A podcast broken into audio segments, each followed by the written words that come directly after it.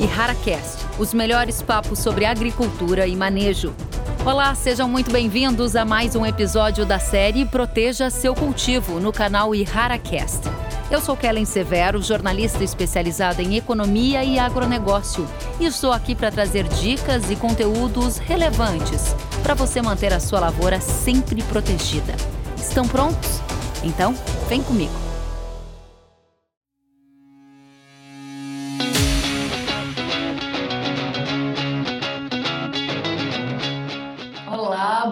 Noite, sejam bem-vindos ao Hora H do Clima. Uma noite muito especial em que nós vamos entender o que vem pela frente para condições climáticas no Brasil e nos Estados Unidos. Para quem não me conhece, eu sou Kellen Severo, jornalista especializada em economia e agronegócios e hoje nós vamos estar com um convidado que é agrometeorologista e diretor da Rural Clima, Marco Antônio dos Santos, que já está conosco. Seja bem-vindo, Marco. Boa noite, Kellen. Boa noite a todos. Muito obrigado pelo convite aí, né, da Ihara no Hora H do Clima. Exatamente. A Ihara hoje nos convidou para trazermos aqui as perspectivas climáticas para safras do Brasil de inverno, de verão, as condições para a safra dos Estados Unidos, se teremos frio muito intenso nessa onda que está sendo bastante noticiada, efeitos em lavouras de trigo, milho, cana, café, o que podemos esperar. Na sequência, o Marco Antônio vai trazer para a gente possibilidades da ocorrência ou não de frio tardio. Vamos avançar para saber quais vão ser as condições climáticas para os Estados Unidos, se teremos El Ninho, Laninha e chegaremos lá nas condições para a semeadura da safra de verão. Cardápio está assim cheinho e vocês aí de casa podem aproveitar e aqui no chat já enviar as perguntas. Marco Antônio estará à disposição também para nos ajudar nesse tira dúvida ao vivo. Marco, muito obrigada pela companhia e eu quero já começar sabendo de você se há, de fato, a chegada de uma onda de frio que é a mais intensa dos últimos anos, quando ela já vai começar a dar sinais, e a gente pode ter geada nessa madrugada já? Olha, Kellen, realmente. Primeiro, essa massa de ar polar está vindo com. Não é tanta intensidade, mas com muito falatório, né? O que já foi falado dessa massa de ar polar, falaram que vai nevar até no Rio de Janeiro. Né? Já falaram que. Eu até estava pensando em ir para São Paulo para pegar a neve da Avenida Paulista, porque o que já falaram de notícias sobre essa massa de ar polar, mas é fato que a massa de ar polar vai vir, será de forte intensidade, talvez uma das mais fortes dos últimos anos, nada acima daqueles últimos 60 anos, tal, até porque o centro de alta pressão está em 1035 milibares, agora para sexta-feira, e a de 75, que foi aquela grande geada que nós tivemos no Brasil, ela foi de 1041 milibares, ou seja, bem maior do que essa. Então não é assim, ela é dos últimos anos e principalmente essa vai ser uma das mais fortes dessas três geadas que tivemos agora no mês de julho. Vai trazer estragos. Essa madrugada as temperaturas já despencam lá na tua terra, lá no Rio Grande do Sul. Então podemos ter sim temperaturas bem baixas no Rio Grande do Sul. No entanto, será na quinta e na sexta-feira nas manhãs, né, nas madrugadas de manhãs de quinta e sexta-feira, que essa massa de ar polar ganhará forças e aí provocar gerar irá provocar geadas mais amplas em todas as regiões do Rio Grande do Sul, Santa Catarina, Paraná, Paraguai vai pegar também, passando aí também pelos estados de São Paulo, Minas Gerais e sul do Mato Grosso do Sul, podendo até ver temperaturas um pouco mais baixas no sul do Mato Grosso e sul de Goiás, viu, Kelly? Nossa, sul de Mato Grosso e sul de Goiás. E diga para gente, essas condições que você coloca de uma das massas, é uma massa de forte intensidade, uma das mais fortes dos últimos anos. As temperaturas já começam a despencar nesta madrugada em estados do sul, como Rio Grande do Sul, e na quinta e sexta se espalham, pegando até áreas do centro-oeste, como Goiás e Mato Grosso, que você acabou de mencionar. Isso significa risco para lavouras de café, de Minas, de São Paulo. Isso significa risco para lavouras de cana. Todas as culturas estarão vulneráveis a este frio que vai ser bastante forte. Sim, sim. Meu medo, Kelly, vou ser muito sincero com você. Primeiro começa no Rio Grande do Sul com trigo. Apesar do trigo no Rio Grande do Sul e Santa Catarina, até mesmo no sul do Paraná, estar numa fase mais vegetativa, ou seja, começando o perfilhamento, é, os modelos indicam temperaturas negativas para grande parte das regiões produtoras. E dessa forma, mesmo o trigo, que é uma cultura mais resistente ao frio, à geada, no entanto, ele não suporta temperaturas muito negativas, como vai acontecer. Então, podemos já ter um impacto amanhã, não, desculpa, quinta-feira, na quinta-feira, em lavouras de trigo do Rio Grande do Sul, Santa Catarina e sul do Paraná. E na sexta-feira, podemos sim ter impactos tanto para cana, café e laranja, culturas que já foram impactadas exatamente uma semana atrás, no dia 20, na terça-feira da semana passada, onde já tivemos um frio extremamente é, impactante nas áreas de café, cana, laranja e hortaliças. E isso pode se repetir de novo nas madrugadas de quinta e principalmente nas áreas de café na sexta-feira. Diga para a gente, Marco Antônio, essa é a última onda de frio intenso de 2021 ou no seu radar a gente vai ter a repetição desse episódio mais algumas vezes? Olha, Kelly, vou ser muito sincero, eu espero que frios iguais a esse que nós passamos agora, nesse, nesse aí, não venham mais. Não é a última massa de ar polar, estamos esperando mais pelo menos mais duas massas de ar polar, uma já na semana que vem, entra na, lá para o dia 8, 9, entra uma massa de ar polar, traz um frio, não parecido com esse, longe de ser um frio igual a esse, mas traz frio, com possibilidades de novas geadas para o sul. Aí é, aí é só para o sul, para o Rio Grande do Sul e Santa Catarina, entre o dia 8 e o dia 10. E estamos prevendo também é, ondas de frio chegando no final de, de agosto e início de setembro. E isso, Kelly, compromete um pouco, já adiantando um pouco, já compromete um pouco o início da safra de milho verão no Rio Grande do Sul. Nós sabemos que os gaúchos adoram plantar milho de verão, né, milho primeira safra, já agora, no começo de agosto, para ter ele lá já pronto em dezembro.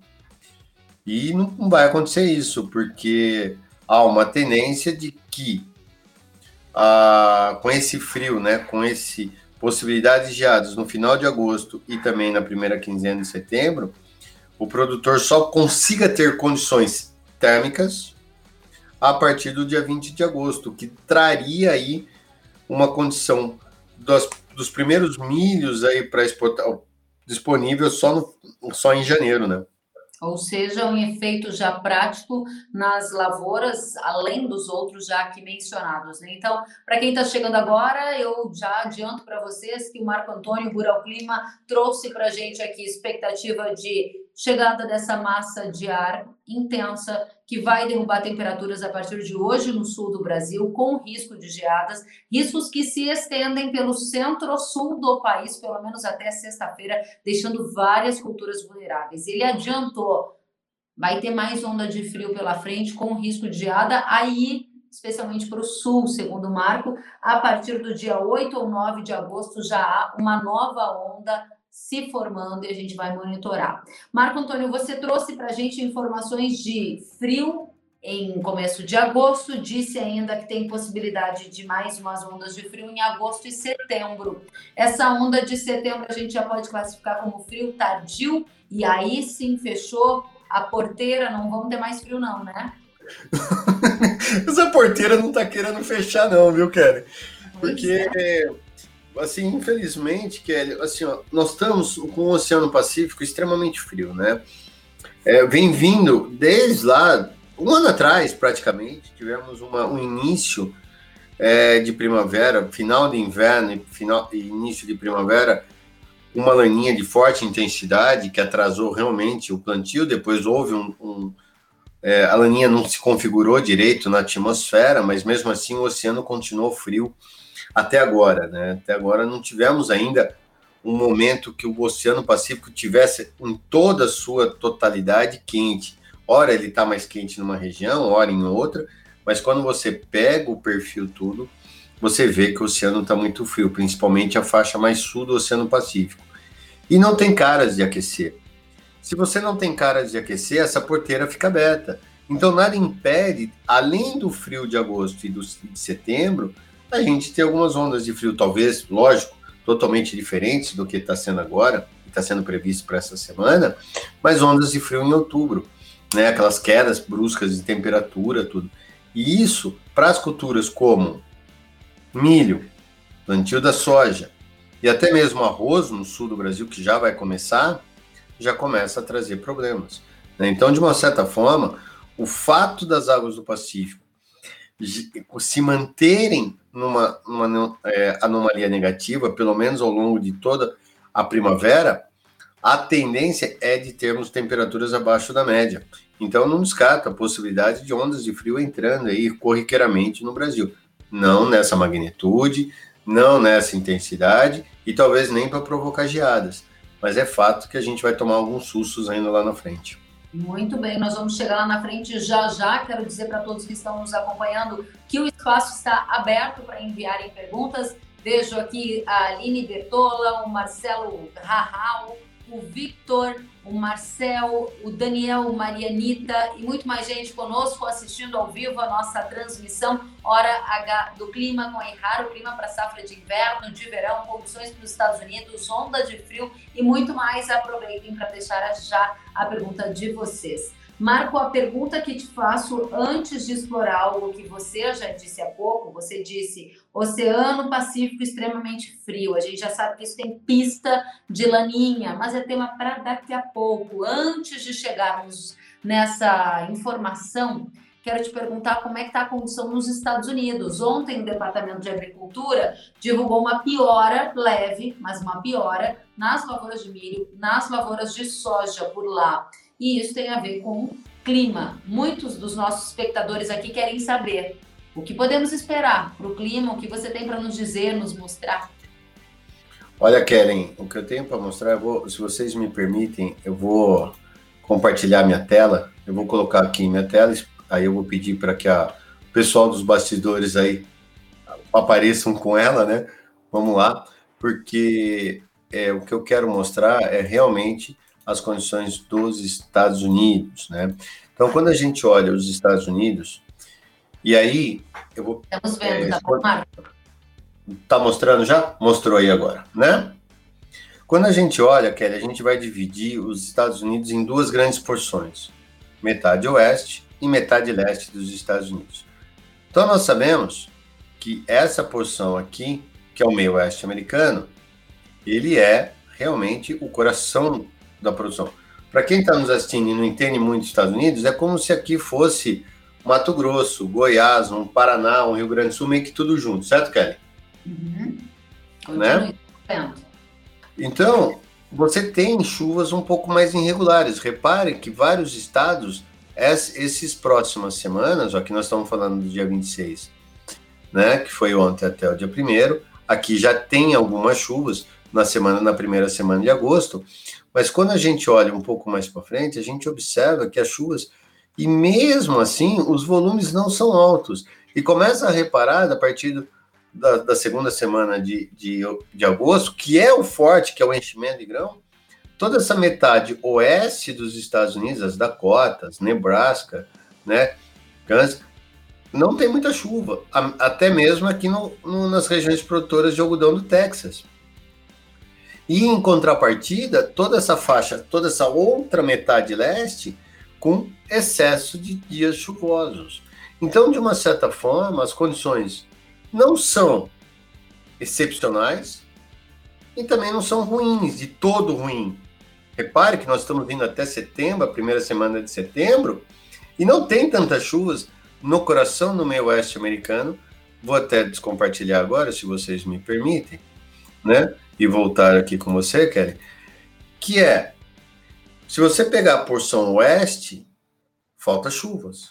A porção leste, excesso de dias nublados e com chuvas. Esses dois pontos vai proporcionar uma condição não tão favorável ao pleno desenvolvimento das lavouras. Nós já vimos ontem no relatório da USDA que diminuíram os percentuais de lavouras em boas a excelentes condições. E isso não foi só ontem, já vem vindo de algum tempo. Então a gente vai ver isso. Mas vai quebrar os Estados Unidos então? Não, não vai quebrar os Estados Unidos. No entanto, a produtividade não será recordes. E isso pode ainda trazer uma grande volatilidade para o mercado, que é a sua praia. Vamos tirar, que vou fazer uma pergunta se você me permite. Posso? Pois não, à vontade. Estamos te ouvindo atentamente, a nossa audiência só aumenta, todos interessados. Não, então eu vou fazer uma pergunta. Tira o estoque da tua cabeça, apaga os estoques mundiais.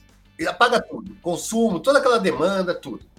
Tá? Você não é economista do nível que você é, tá bom? Se eu falar para você, Kellen, você acredita que os Estados Unidos vai plantar 5% a mais da sua área de soja? Você fala, nossa, então os preços vão acontecer o quê? Vai cair ou vai, ou vai diminuir? Ou vai cair ou vai aumentar? Tem tudo para os preços caírem, certo? Estados Unidos plantando uma, uma maior área, sinônimo de queda nos preços. E o que aconteceu no dia do relatório da USDA? Quando ele soltou isso? Preço alto. Porque o mercado está precisando. Então, assim, quando a gente olha todo um cenário e olha o seguinte: você tem duas metades, uma com muita chuva, outra com poucas chuvas. Uma pode ser afetado em partes por micro-regiões com déficit hídrico.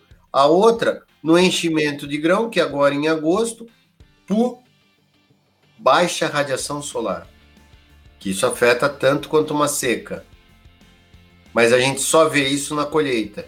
Então, de uma certa forma, eu não vejo uma safra excepcional para os Estados Unidos como o mercado está precisando. No entanto, eu vejo uma safra boa, por conta mais do aumento de área do que propriamente pelos índices de produtividade. Esclarecido, Marco. Agora diga para gente, nesse contexto em que você não vê quebra de safra, mas vê problemas ou de luminosidade ou de secas em alguns locais que vão reduzir o potencial produtivo da safra. Você é um agrometeorologista, né? É chamado pelos profissionais para interpretar as informações climáticas e transformá-la em conhecimento que seja aplicável pelo produtor que está tomando uma decisão de vender ou esperar para saber como é que vai ser a safra dos Estados Unidos. No que depender de condição climática, você vê uma certa possibilidade de preços mais altos em decorrência de um tempo mais seco ou não? Você acha que a partir de agora as chuvas se estabilizam e aí o mercado vai ser mais baixista? Qual dos dois lados você assumiria nesse momento? Eu assumiria o primeiro lado, o lado da. Não acho que é um preço altista, sabe aquela coisa de, de, de o preço é, explodir, mas também não é um, um ano para o preço descer drasticamente, mesmo na, na época da colheita. Por quê? Por que isso? Porque você tem uma condição que não, que não é excepcional como o mercado tá, como o mundo está precisando, mas também não é uma daquelas anos que vai quebrar drasticamente a safra americana, como aconteceu em 2018, né, 2012, como aconteceu em 2018 com o excesso de dias chuvosos, com excesso de chuvas, áreas alagadas, que os Estados Unidos ficou com quase 5, 6 milhões de hectares sem semear por conta do, de áreas alagadas, também não vejo nada disso. Mas eu vejo que o clima não é tão excepcional para que o mercado, o mundo precisa. Ainda mais com as quebras, ainda mais com as quebras na América do Sul, né?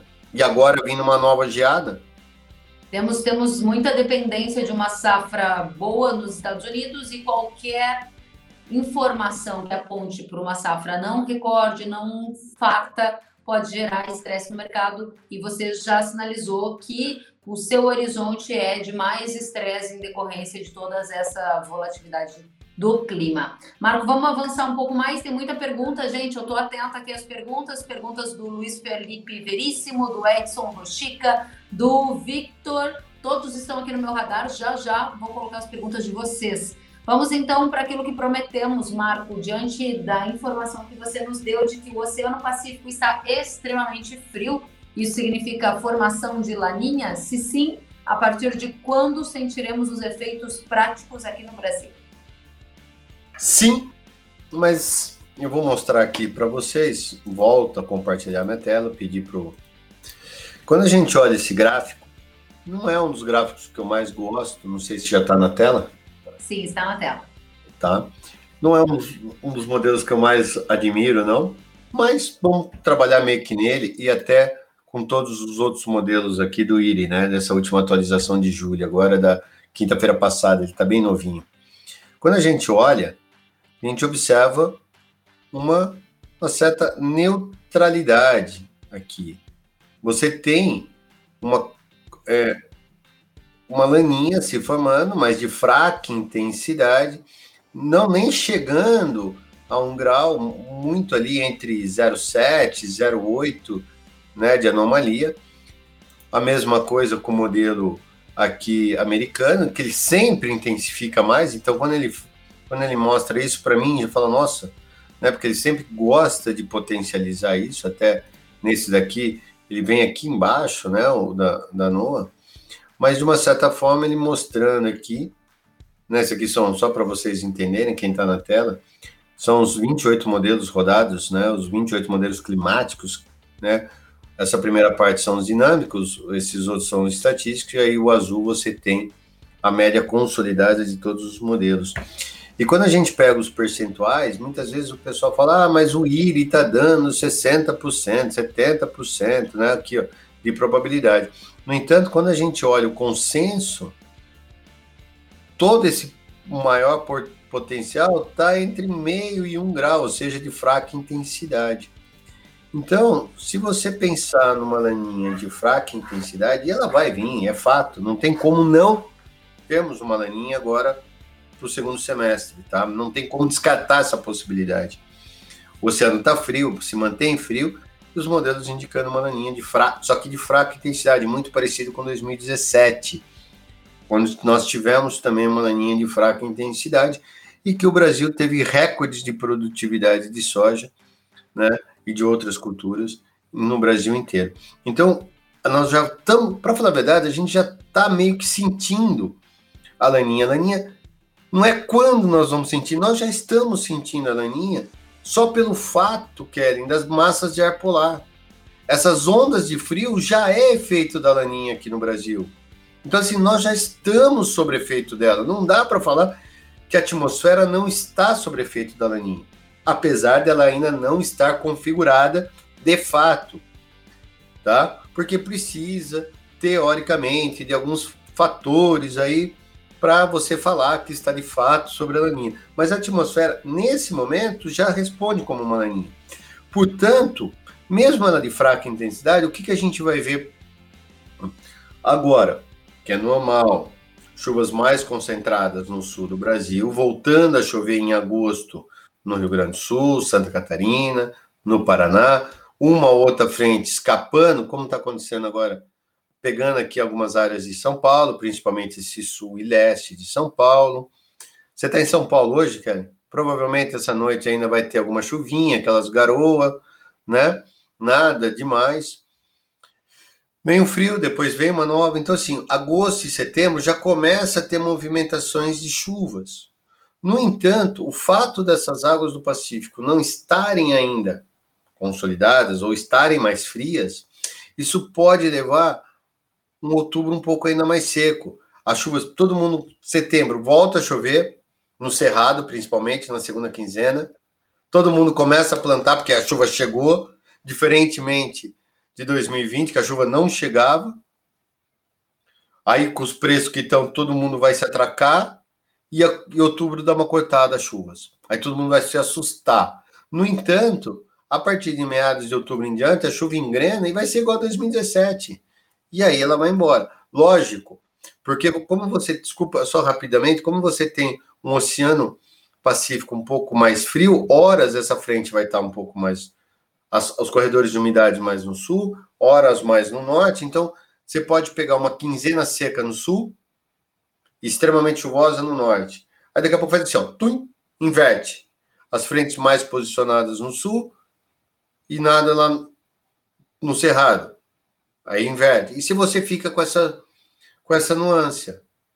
Então, quem tiver melhor preparado, ou melhor, com um solo mais estruturado, tecnologia mais de ponta, não vai sofrer. Muito bem, Marco. Agora, a gente acompanha a informação que você nos traz de que haverá um laninha, que ele já está gerando efeitos, e esses efeitos são a maior facilidade para a entrada dessas massas de ar frio que estão gerando essas ocorrências, por exemplo, de geadas. E quando você fala em laninha, o agricultor gaúcho tem memória e memória de que laninha já gerou perdas em vários anos. Especialmente pela escassez de chuvas. Vou aproveitar então o contexto e fazer já a pergunta do Luiz Felipe Veríssimo. Luiz Felipe, obrigada por estar conosco ele diz: qual o prognóstico climático para o Rio Grande do Sul verão 2022? Dado que você nos diz que haverá uma laninha fraca, isso significa que o Rio Grande do Sul pode sofrer com perdas por estiagem, Marco? Querem? A laninha, assim, ó, desculpa a minha sinceridade aqui com vocês. A laninha, ela só tem é, influência nas, nas estações de transição que são a primavera e o outono. O verão, quem manda no verão, quem manda nas chuvas do verão é o Atlântico, esquece o Pacífico aqui. Esse papo de laninha. Ó, só para vocês terem uma ideia, o Rio Grande do Sul teve uma das melhores safras da história agora em 2021 de soja e até de milho. Quem plantou um pouco mais tarde colheu uma baita safra de milho e de soja. E no ano que foi uma laninha de forte intensidade. Nós tivemos anos de El Ninho, como foi 18 e 19, que o Rio Grande do Sul quebrou por seca severa e, e anos de El Ninho. Então, esse papo de El Ninho, é, Laninha traz seca para o sul e chuva para o nordeste, muitas vezes não, não, é o que a atmosfera está tá se preparada, porque vai depender muito do Atlântico. Se o Atlântico Sul tiver quente e tudo está caminhando para que isso ocorra, Rio Grande do Sul vai ter uma safra relativamente boa. Talvez não com chuvas tão regulares, mas uma safra relativamente boa. Então eu não consigo falar que por conta de uma laninha, mais uma laninha fraca, como vai ser, que o Rio Grande do Sul vai quebrar. Nós vamos depender muito de como tiver o Atlântico, o Atlântico Sul, na, durante o, o verão de 2022. Se ele se mantiver quente como ele está se mantendo, as, as frentes frias conseguem passar, organizar, pode, como aconteceu agora em 2021, pegar um 20 dias de seca, 20 e poucos dias de seca, como aconteceu no Rio Grande do Sul, e mesmo assim o produtor produzir horrores.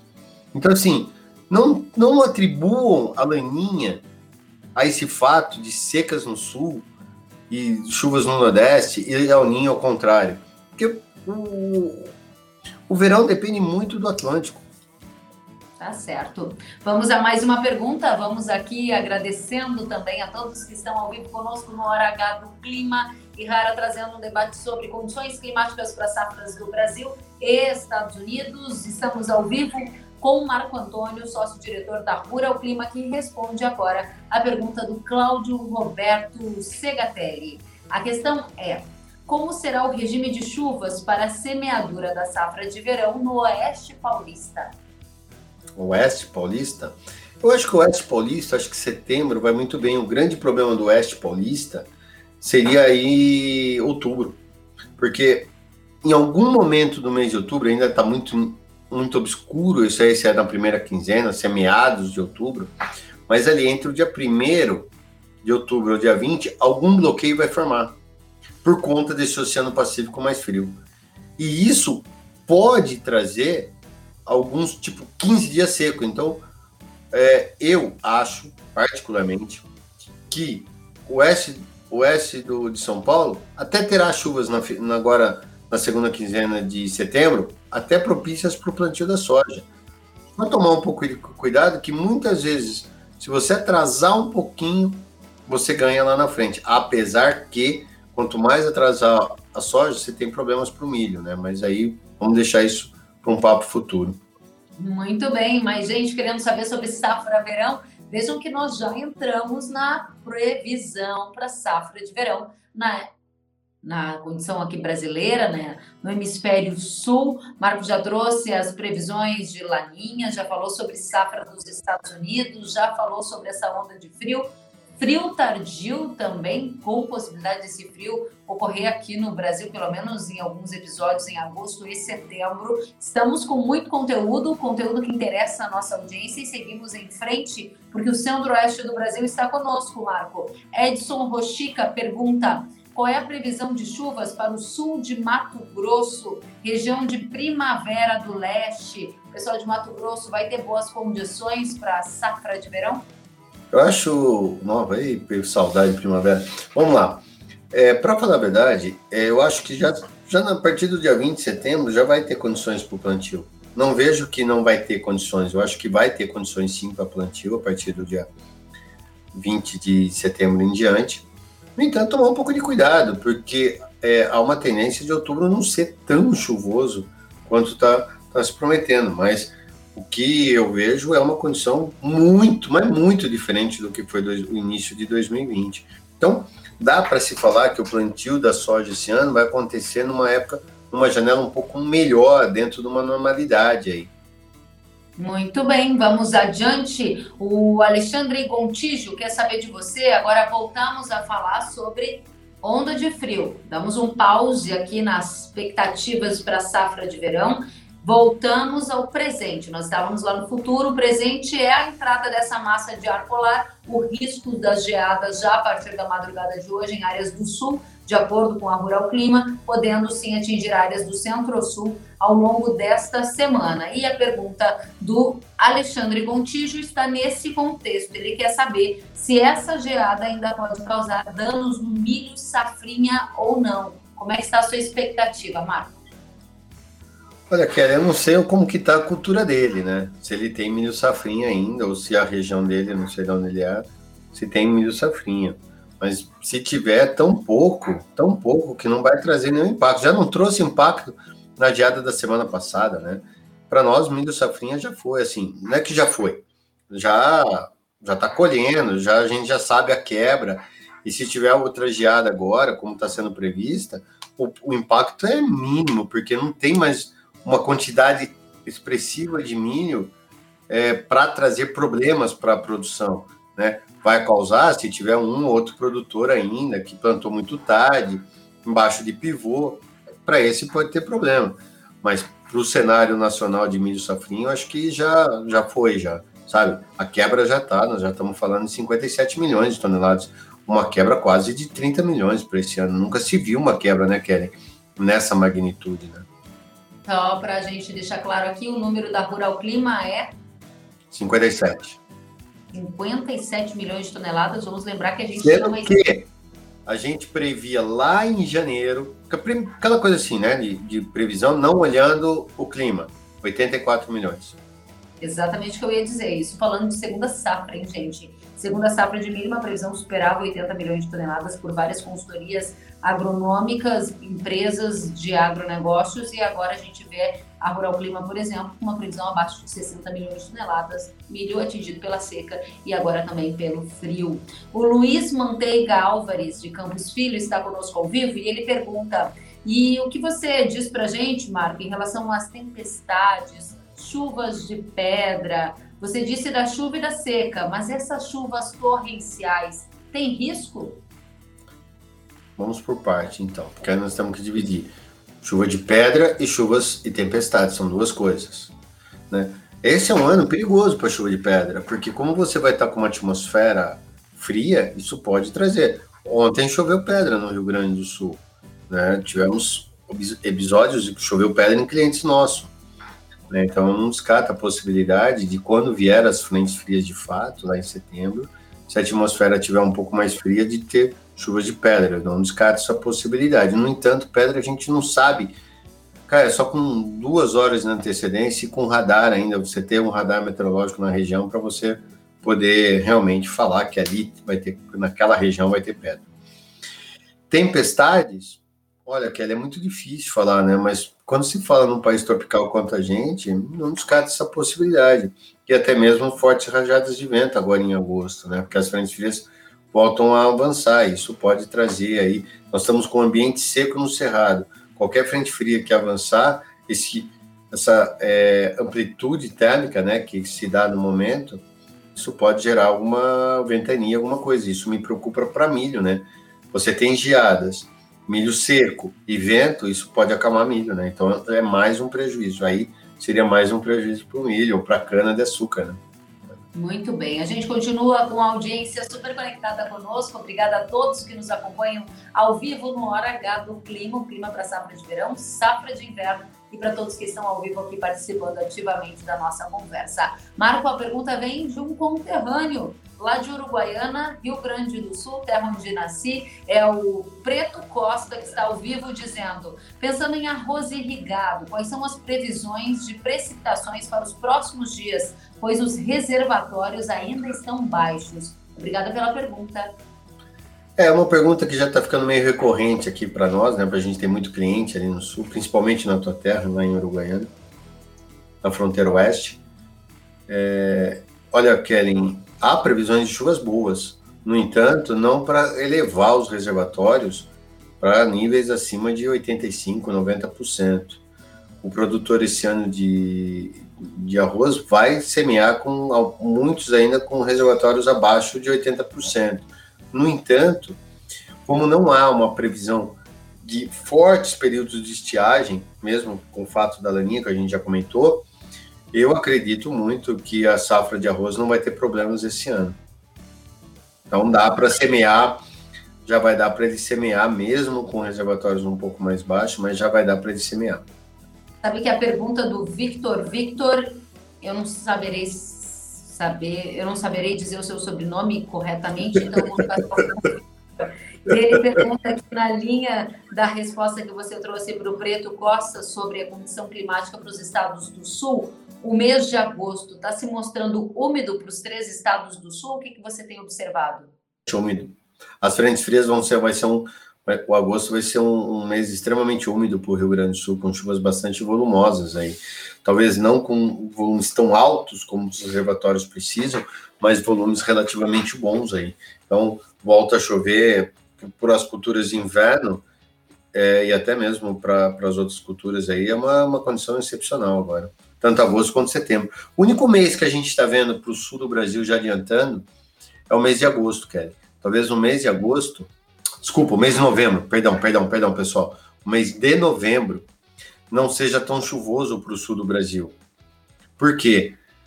Como você vai ter um outubro um pouquinho mais seco no Cerrado, a hora que as chuvas engrenarem, os corredores de umidade tendem a ficar mais para o norte do Brasil. Então as frentes frias passam muito rápido pelo sul. Então pode ser que umas delas falhem e aí venha se posicionar sobre a região sudeste, centro-oeste, ali, né, no nordeste. Então você teria uns corredores de umidade mais voltados para o norte do Brasil. Então o único mês que pode ser um pouco mais seco no sul do Brasil seria o mês de novembro. Muito bem, seguiremos atentos para não deixarmos de mencionar. O pessoal do Matopiba quer saber quais são as expectativas para esta região do país. Nossa, excelentes. Mais um ano, provavelmente bem. Porque o Atlântico.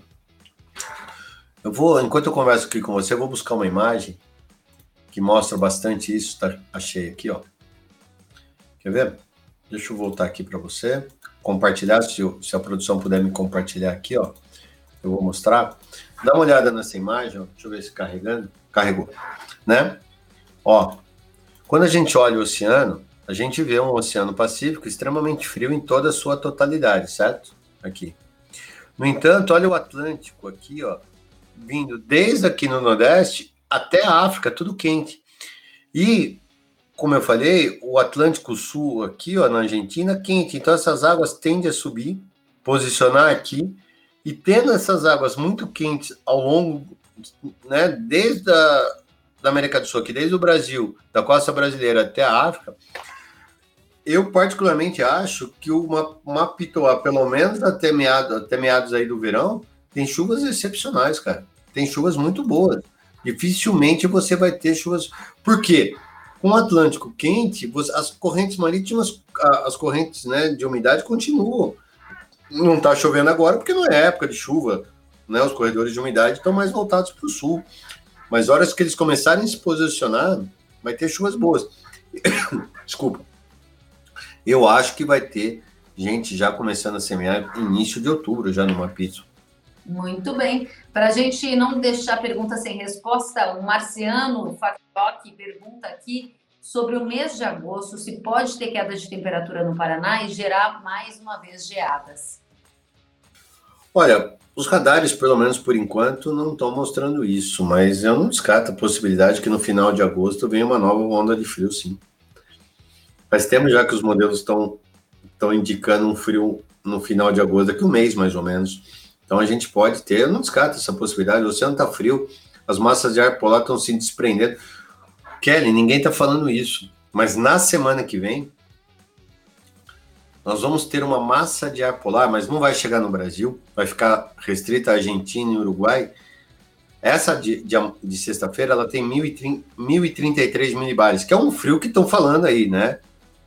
Essa que vai despregar do, do polo e vai passar pela Argentina ali é de 1.042. Ou seja, seriam temperaturas aí, na, aí sim, na casa dos menos 15, menos 20. Não vai chegar no Brasil, por favor. Estou falando, não chega mas a gente difícil, era raro a gente ver massas de ar polar desprendendo com tanta, tanta é, magnitude, né, com pressão tão alta. Então não descarto a possibilidade de novas ondas de frio. Talvez espero, espero não ser tão intensas quanto a que nós estamos vivendo agora, que sejam mais brandas, mas eu não descarto a possibilidade de geadas tardias. Vamos então agradecer aqui a todos que nos acompanham. O José Cláudio Ruiz está dizendo parabéns a Errara, parabéns a todos pela, pelo excelente serviço prestado ao agricultor brasileiro. Muito bem. Marco, vamos então responder mais uma pergunta e nos encaminharmos para sua mensagem final. A mensagem, a pergunta é da Aline Bertola e ela pergunta quais as previsões de chuvas para os próximos meses no leste de São Paulo e se você acredita que vai haver chuva suficiente para recuperar os canaviais que sofreram com a seca no último ano. Chuvas para os canaviais, eu acho que primeiro vai ter, principalmente para a faixa leste de São Paulo. Acho que essa faixa sul e leste de São Paulo, ela tem uma uma particularidade de chover muito mais do que a região central e norte, né, por causa das passagens das frentes frias. Então eu acho que tem para essa região tem chuvas mais regulares, tanto agora em agosto quanto ao longo aí da primavera. Então dá para recuperar sim os canaviais que foram sentidos agora. No entanto, eu deixo um recado aí. Uma coisa são chuvas para agricultura, outras coisas são para reservatórios. O setor energético, né, que nós, nossa matriz energética é água, nós só vamos ver aí condições melhores só no final de novembro início de dezembro. Até lá, nós vamos ter chuvas muito abaixo da média para reservatório. Muito bem, Marco, obrigada por responder prontamente a nossa audiência, obrigada a todos que nos acompanham. Vamos à mensagem final do Marco Antônio dos Santos, aquela mensagem que não pode faltar para a nossa audiência qualificada, centenas de pessoas nos acompanhando ao vivo. Diga para gente. Invisto em suas lavouras, é um ano que o clima vai proporcionar condições muito boas. Não vejo também que é um clima excepcional no Brasil, não vejo, mas também não vejo que vai ser um ano de quebradeira. Então, de uma certa forma, invistam, fiquem de lado das informações certas, que a gente sabe que tem muita informação desencontrada aí no, hoje, mas é, se apoiem em informações corretas, que eu acho que vocês têm tudo para ter é, uma safra magnífica. Tirando, lógico, essas geadas, que está complicado, mas de uma certa forma as condições climáticas para a safra 21 22 serão muito, muito boas e espero que esse ano seja maravilhoso. porque o brasileiro está precisando de um ano cheio. E ontem, né? E aí falando, contem aqui com a gente da Rural Clima, entre nas nossas redes sociais, entre aqui para ter a melhor informação. Posso te pedir uma gentileza? Eu não posso deixar de responder as perguntas se acabaram de chegar. Se você contribuir comigo, a gente faz um ping-pong. E vamos então. O Caio Balderrama acabou de dizer que o avô dele sempre dizia que depois de uma temporada de geadas vem chuvas volumosas. Faz sentido? Totalmente. Que bacana, olha aí só o conhecimento passado de avô para gerações em gerações. André Zanella pergunta: Norte do Rio Grande do Sul tem sido muito seco em fevereiro. E o Lucas diz: tem alguma previsão de veranico no Centro-Oeste para a safra 21-22? Fevereiro, fevereiro não dá para falar muito lá, porque ainda tem muita coisa para acontecer. Mas não descarta uma possibilidade de um veranico em fevereiro. Não, não, parei que eu misturei. O André Zanella é do Rio Grande do Sul e ele disse que o fevereiro tem sido seco. Então. No Rio Grande do Sul, se vai ser seco. Está muito longe de para responder isso, mas há uma possibilidade. Não descarta essa possibilidade. E a outra pergunta do Lucas sobre veranico no Centro-Oeste para 21, 22, se já dá para prever. Tá, provavelmente na virada do, do ano, com certeza tem alguma coisa ali, mano, alguns dias de veranico. Isso é meio que histórico. Agora sim, dever cumprido. Perguntas respondidas atendidos. É assim que a gente gosta, para que o pessoal volte sempre a nos fazer companhia aqui no Hora H da Ihara, Hora H do Clima. Marco, um prazer estar com você. Obrigada pelas informações. Desejo uma ótima noite e volte sempre. Eu que agradeço a Ihara pelo convite, é uma honra. Kellen, maestria novamente, eu não tenho palavras para. Foi uma honra estar com você nessa noite de novo. Espero ter respondido. Para quem eu não deixei de responder ou quer mais informações, entra lá nas nossas redes sociais ou acesse nosso site, pergunta que a gente vai, ou mande sua pergunta aí para a Errara, né, que a gente vai responder a todas as perguntas. E querem uma boa noite, um belo trabalho que vocês fazem e até a próxima. Obrigada a você e você aí de casa. Nós ficamos por aqui, mas a Errara continua espalhada pelo Brasil inteiro levando informação e conteúdo de qualidade para você que nos acompanha. Acesse Hora H e Rara e confira uma diversidade de conteúdos que ajudam na tomada de decisões. Lá você encontra podcast, e-book, artigos, entrevistas, vídeos e muito mais. Aproveite esse conteúdo. Se você gostou dessa live, compartilhe naquele seu grupo de WhatsApp para aquele amigo que não pôde estar aqui ao vivo ter a oportunidade de conhecer as informações aqui discutidas. Uma ótima noite para vocês. Até a próxima. Tchau, tchau. Você ouviu mais um conteúdo exclusivo e rara, com informações na hora H para o seu cultivo. Ei, rara, pode confiar.